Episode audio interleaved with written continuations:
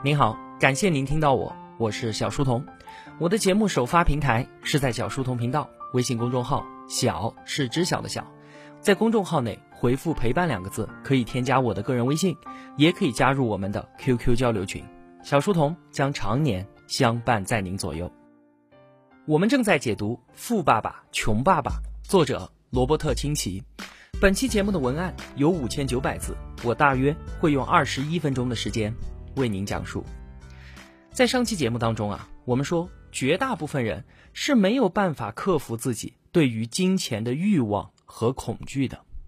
没钱的恐惧呢，会促使我们拼命的去工作，而在得到了工资报酬之后，欲望又会让我们去消费更多的东西，这就形成了上班挣钱消费，然后更加努力的上班挣更多的钱消费更好的东西这样一种循环。给人们更多的钱，人们就会以更高的开支不断的重复这种循环，这就像是一只老鼠掉进了一个圆形的笼子里一样，任由它拼命的奔跑，但始终都是在原地打转。这就是清奇所说的老鼠陷阱。对于金钱的恐惧和欲望是人生当中最大的一个陷阱，我们必须要想办法克服它。上期节目啊，其实我们都在强调一点，就是富人。不会为了钱而工作。再和大家讲一个故事啊。话说有一次，一位女记者来请教清奇，她说：“我也希望像您一样成为一名畅销书作家。我周围的人呢，都说我写的东西非常的好，但是我现在啊，依然只能在报社工作。你能够给我一些建议吗？”清奇的回答是：“你应该去找一份销售的工作。”女记者似乎被清奇的这个提议给激怒了。这位大哥，您说什么？我可是文学硕士啊！我在文字方面可以算得上是专业人士，而推销员他们眼里面只有钱，我怎么可能去干这个呢？亲戚解释说啊，你看我的名字前面的头衔是畅销书作家，我永远都不可能拿到诺贝尔文学奖，但是啊，我的东西就是可以卖得出去。与你相比呢，我的文字确实是平庸的，但是我懂得如何推销自己和我自己的文字。您现在已经有了优秀的作品，但是如果我是你，我会去学习一些有关广告文案和营销方面的技巧。我会在一家广告公司谋求一份工作。当你懂得如何推销之后，你就既是畅销书作家，又是优秀的作家了，难道不是吗？女记者的眼睛里面啊，已经燃烧起了怒火。她说：“我是永远都不会去学什么销售的，我是受过专业训练的作家，可是我的东西却无人问津。”而你呢？以前不过是一个推销员，这个世界可真是不公平。这次的谈话最终就这样不欢而散了。如果啊，工作对于我们来说只是为了赚取一份工资的话，那这就是有问题的。像是亲戚他们这一类靠自己起家的富人，早年间都有给别人打工的经历，他们在工作岗位上啊都非常的勤恳卖力，而且根本不计较什么工资待遇。那周围的同事呢，多半都是不能理解的，甚至还会嘲笑他们。这可真是燕雀安知鸿鹄之志，在他们眼中，工作的目的是为了获得相应的技能，而根本就不是那么一点点的工资。清奇呢，曾经在富爸爸的公司里面，很多的部门都工作过，每任职一个岗位都是为了学习对应的技能。比方说，他当会计是为了学习相应的财务知识。而富爸爸培养亲戚，坚持让他参与自己和银行经理、和律师、和会计、和经纪人的会议，让他对于一家公司的每一个部分都能够有所了解。除此之外呢，亲戚还在外面做过餐厅服务员、建筑工人、推销员、仓库保管员和市场营销人员。后来啊，他甚至参军，加入海军陆战队。他的穷爸爸对此根本无法理解。亲戚说自己想要学习开飞机。但其实呢，他是想去学习如何指挥军队，如何当一名领导，因为他知道经营一家公司最最困难的就是人员的管理。在退伍之后呢，清奇在施乐公司找到了一份销售工作，因为他知道自己是一个非常腼腆的人，而施乐公司呢，则拥有全国最好的销售培训课程。当清奇拥有了熟练的销售技巧。销售业绩也已经排到了全公司前五的时候，他再度选择了辞职，因为啊，他在这份工作当中已经得到了自己想要的东西。同学们可以想想看，我们当中有多少人拥有这样的思维模式呢？工作是为了技能，而不是为了工资。我们从来啊盯着的都是每个月到手工资的多少，而不是专注于我们自己技能的提升。我们当中又有多少人选择辞职的理由不是这里的工资太低，工作太辛苦，而是因为我在这份工作当中已经学到了我想要的技能，我已经不再需要它了。所以啊，既然我们没有富人的这些思维模式，我们也就无需抱怨为什么自己会是穷人了。工作对于富人来说，是为了学习新的东西。让一个连做梦都渴望着稳定的人做出改变是非常困难的。但其实呢，这就像是去健身房一样，最痛苦的是做出锻炼身体这个决定本身。只要我们选择行动，我们去了，并且开始运动了，最终的感觉多半都是会感到非常的愉快的。所以说啊，改变其实也不是什么天大的难事儿，难的是我们下定这个决心，并且付诸于行动。拥有一份稳定的工作，为了短期的工资和福利埋头苦干，这从长期来看啊是具有灾难性的。清奇的穷爸爸每年都辛苦工作，每年都期望着加薪，但是得到的呢多半都是失望。他不得不回到学校去获得更好的学历，为了得到更多的加薪的机会，但是最终呢他却得到了更多的失望。埋头工作的结果，竟然是我们自己的命运被攥在了老板的手里。更糟糕的是啊，如果我们忠诚的在一家公司或者是一个行业里面几十年如一日的工作，一旦发生意外，我们所得到的回报根本对不起我们付出的忠诚。比方说，如果亲戚从海军陆战队退伍下来之后，要继续自己的飞行生涯，他就只能够进一家航空公司做飞行员，因为技能的高度专业性，他不得不终其一生都在这个行当里面。但是如果他被这一行业所抛弃呢？那他的飞行技能在其他行业还有什么用处？一个拥有十万小时驾驶大型运输机记录的高级飞行员，在航空公司里面每年挣十五万美金没有什么问题。可是他一旦下岗去到别的行业，那就不可能再拥有这样的收入了。所以啊，你看，某项技能并不能够帮我们跨越行业，维持自己稳定的收入。为了眼面前的工资不断跳槽，这是一件坏事儿。但是如果为了自己需要的技能而不断更换工作，这就是明智之举了。尽管从短期来看啊，这样做我的薪水肯定会受到影响，但是从长期来看呢，我们将获得巨大的收益。其实我们生活当中绝大部分人都像清奇的穷爸爸一样，越是努力的工作，就越是深陷专业特长的陷阱之中。虽然工资确实是增长了。但是他选择的机会却变少了，直到穷爸爸有一天失去了政府的恩宠，丢掉了教育厅的工作，他才发现啊，自己在职业上是多么的被动。那在亲戚看来呢，销售技能是每个人成功的最基本的技能，其中涉及到沟通能力、表达能力和谈判能力。他看到不少曾经当老师的人能够挣到很多很多的钱，这不仅仅是因为他们拥有教育方面的专业技能。更多的是因为他们拥有很棒的表达、沟通和销售能力。我们可以看看啊，教师出身的马云，还有那些新东方系的创业者们，像是李笑来、罗永浩，这些人都做过老师，都具有超越常人的表达和沟通技巧。在他们的创业过程当中啊，这就给他们带来了极大的帮助。销售就是一个能够跨越行业、持续给我们带来巨大收益的技能。OK，富人。从来不为钱而工作，这是富爸爸教给亲戚的第一课。到这里啊，其实我们已经围绕这个话题说了很多了。那富爸爸教给亲戚的第二课是搞清楚资产和负债的区别。听到这里啊，同学们可能会觉得奇怪：资产和负债，这和我的个人财富关系很大吗？还要单独拿出来强调一下？我在这里啊，先告诉同学们，这真的非常非常的重要。想要致富是吗？那我们必须要明白资产和负债的区别，并且持续的购买资产，这就是致富的第一法则，也是唯一的法则。是不是听起来简单的有些荒谬呢？是的，确实非常非常的简单，但是绝大部分人并不知道这其中的深意。富人不断购买资产，而我们呢，不断购买那些我们自以为是资产的负债。这话怎么说呢？要真正的理解资产和负债，我们脑子里面需要有一个概念，叫做现金流。它指的就是我们手里的钱所流动的方向。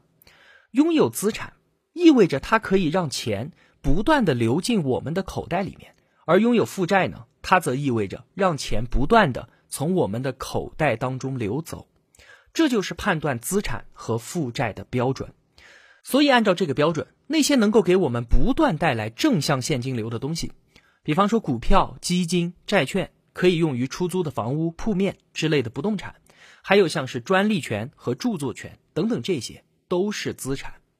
而负债呢，就是各种各样衣食住行的消费、旅游社交的消费和贷款之类的。那按照这个标准，我问同学们啊，汽车它算是资产还是负债呢？我们想想看啊。买了汽车之后，它其实每一天都在贬值，而且停车费、保险、保养、维修费都在让现金不断的从我们的口袋当中流走。所以呢，尽管银行和信贷机构都会把汽车算作个人资产的一部分，但其实它是一个最明显的负债。另外有一个特别值得一提的是，我们自己住的按揭房，它是资产还是负债呢？亲戚认为啊。这是一笔负债，为什么？因为对于只有一套房的人来说，这套房它是不能够用来出租，产生可见的收益的。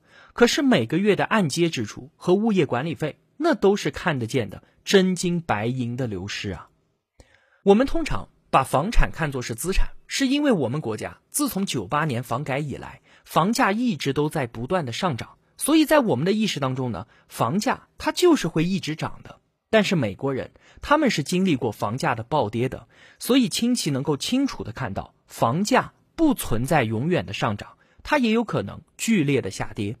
那如果房价总的趋势不再上涨，那么按揭房对于很多人来说就不再是资产，而是负债了。这应该非常的容易理解吧？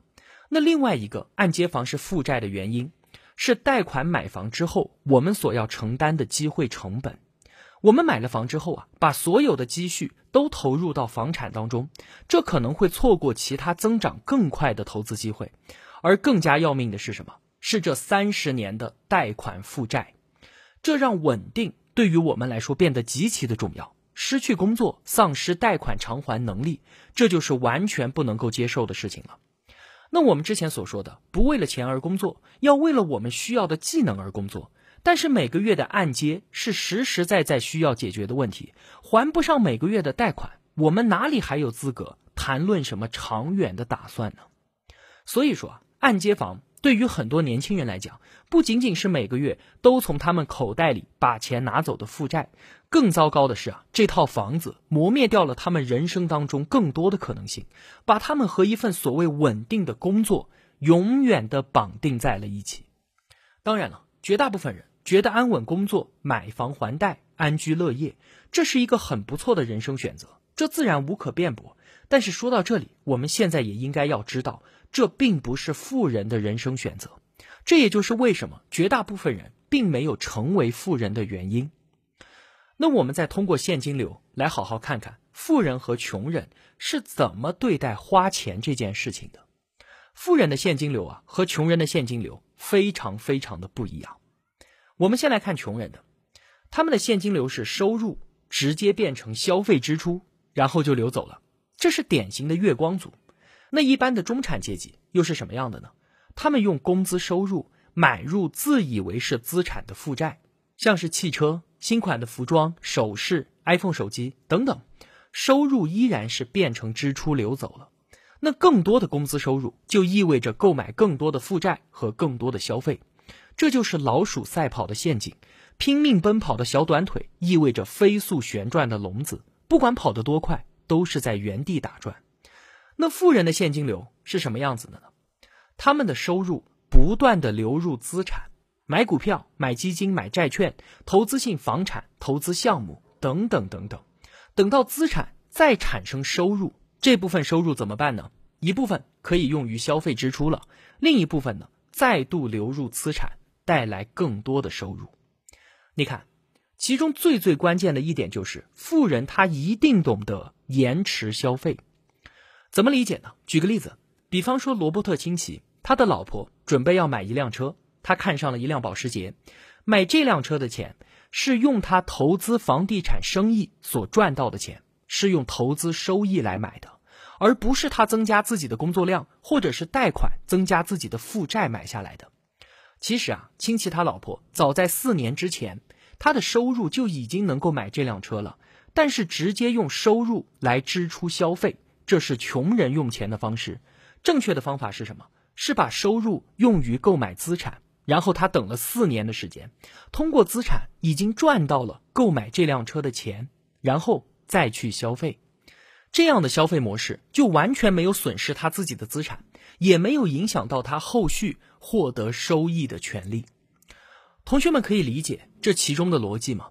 这就是富人和穷人最最根本的区别，一点儿都不深奥。就是那么的显而易见，只是绝大部分人根本没有意识到这个问题，或者说他们虽然意识到了，但是控制不住自己消费的欲望，所以他们根本做不到。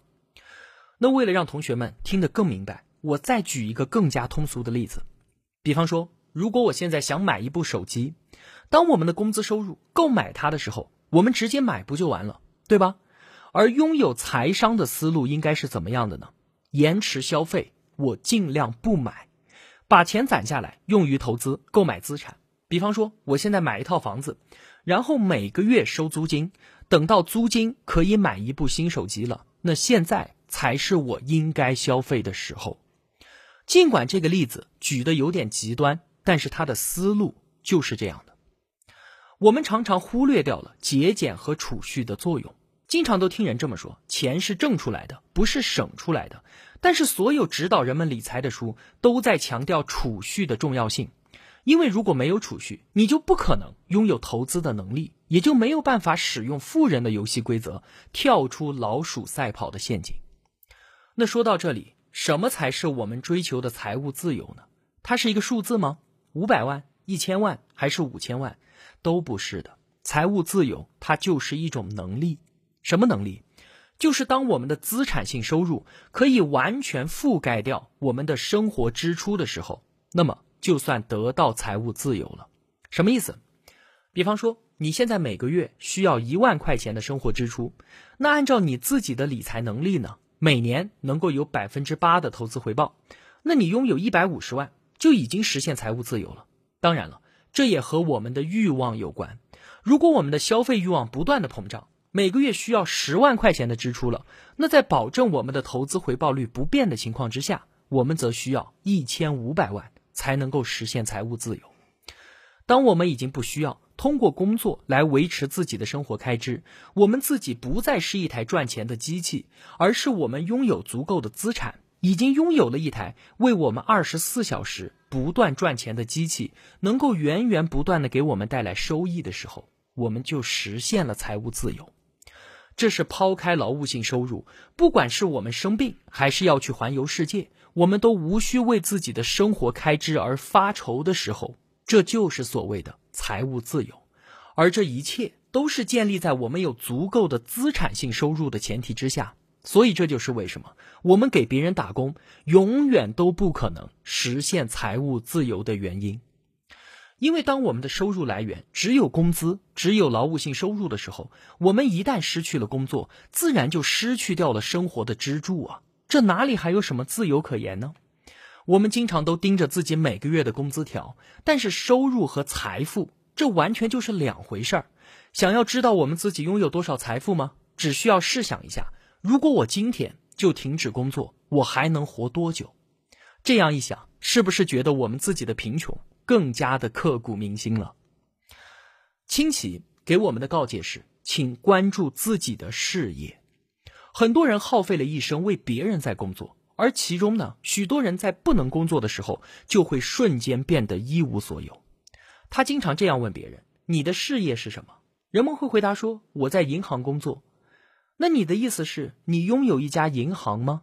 不是的，我只是在那里工作而已。事业和职业有着根本的区别。我们可以是厨师，可以是银行职员，可以是律师，可以是工程师，但这些林林种种，它都是我们的职业，是我们的工作。而为了我们自己的财务安全，每个人都必须关注自己的事业。事业的重心在于资产项，而不是我们的劳务收入项。正如之前所说的，搞清楚资产和负债的区别，然后不断的买入资产。富人关心的焦点永远都是我的资产有多少。而我们这些穷人呢，多半都是关心我这个月的收入有多少，所以我们经常会说，我要加薪，我能够升职就好了；我要去加班，我要打两份工；我要辞职了，因为我找到了一份收入更高的工作。这些想法当然都没错，但这都是在关注自己劳务收入的思维框架之下，都是在围绕着我们的工作打转。